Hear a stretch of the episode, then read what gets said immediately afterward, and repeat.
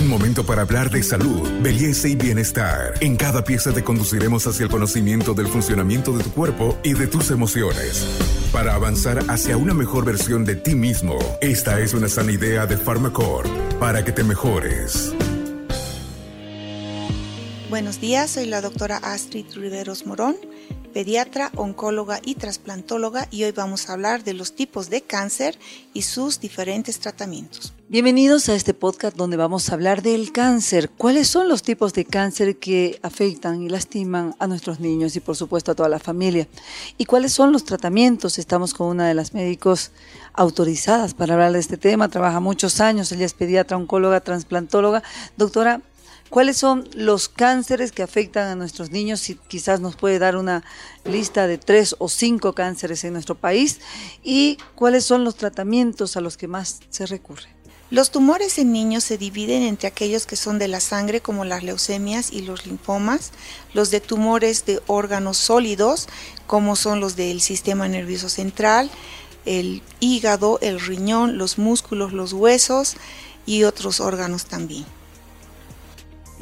Doctora, cuando hablamos del cáncer que más castiga a los niños en nuestro país, en Bolivia y por supuesto en otros lugares del mundo, que es la leucemia, ¿cuáles son los tratamientos? ¿Se hace la quimioterapia, es decir, tratamiento farmacológico, o se hace eh, la radiación con la radioterapia, o son eh, métodos combinados? El tratamiento para el cáncer es multi factorial, eh, muchas disciplinas intervienen, se hace quimioterapia, que es lo con fármacos, se hace radioterapia con acelerador lineal, se hace cirugía, es decir, se retiran los tumores y también hacemos trasplante de médula ósea. Son cuatro las modalidades actuales para tratar el cáncer. Nosotros tenemos la ventaja, doctora, de que existe una cobertura para el cáncer en Bolivia, es decir, el gobierno en el Programa Nacional de Cáncer da una especie de subsidio para pagar partes de este, este tratamiento. ¿Son caros los tratamientos de cáncer? Si nos puede hablar un poquito de esto, ¿qué tan accesibles pueden llegar a ser o qué tan impagables? El tratamiento del cáncer es muy caro. Una leucemia linfoblástica utiliza como 10 fármacos, solamente uno de ellos, que es la asparaginasa pegilada, cuesta 8 mil bolivianos. Entonces sí, el gobierno y el SUS compran los medicamentos necesarios. Eh, la radioterapia es gratuita, algunos estudios como el PET scan también son gratuitos, las cirugías son gratuitas y en este momento con el programa de trasplante estamos siendo apoyados también por el gobierno. Si no hubiera este apoyo gubernamental, los pacientes ninguno podría sobrevivir porque son costos impagables. Un trasplante de médula ósea fuera del país cuesta 100 mil dólares.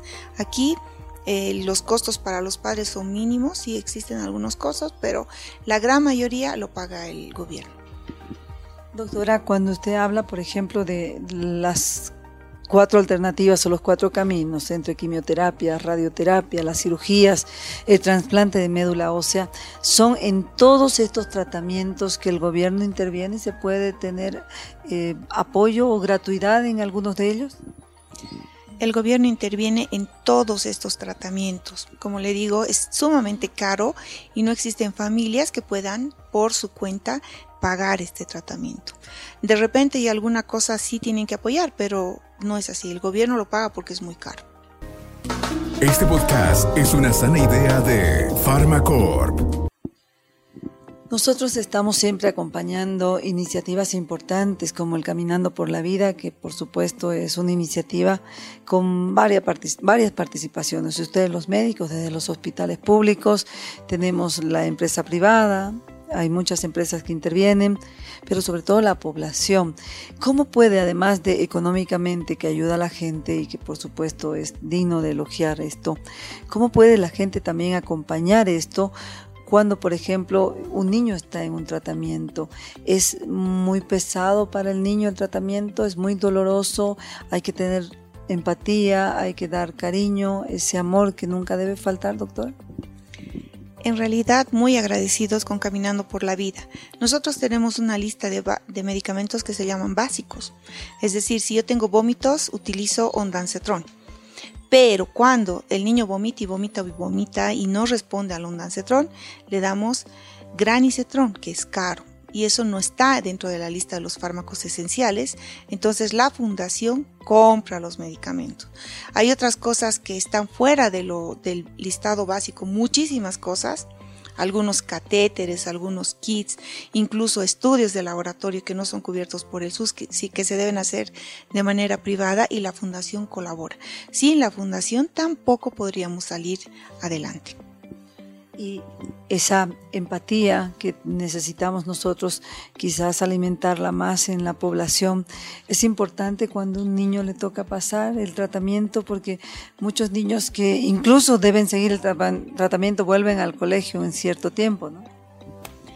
Bueno, es importante que todos colaboremos con estos niños porque sufren en el sentido de que cada semana les ponemos tratamiento, tienen debilidad, se sienten mal, están un poco anémicos, pero la vida no se detiene. No pueden perder el colegio, tienen que seguir yendo al colegio. Si bien aquí tenemos una escuela para niños especiales con cáncer, el resto debe incorporarse a la sociedad. Y las mamás y los papás también deben ser apoyados. hay una ley de protección al padre con, con hijo con cáncer, que quiere decir que no lo pueden retirar del trabajo, porque este papá va a faltar permanentemente a su trabajo acompañando a su hijo en el hospital. Entonces, toda la sociedad tiene que apoyar, porque este es un problema de todos. No solamente es eh, de estas familias, todos tenemos a alguien con cáncer en la familia, por lo tanto nuestro trabajo como sociedad es apoyar a estas personas. Ya lo saben entonces, los tratamientos de cáncer son largos, eh, son muy costosos. Afortunadamente existe un apoyo de parte del Ministerio de Salud que sin este apoyo muchos niños no podrían eh, ganar esta batalla contra el cáncer.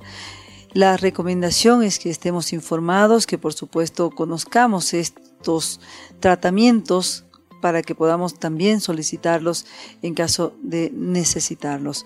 Soy Carmen Melgar, especialista en temas de salud y con nosotros será siempre con un nuevo podcast que nos ayude a cuidar la salud.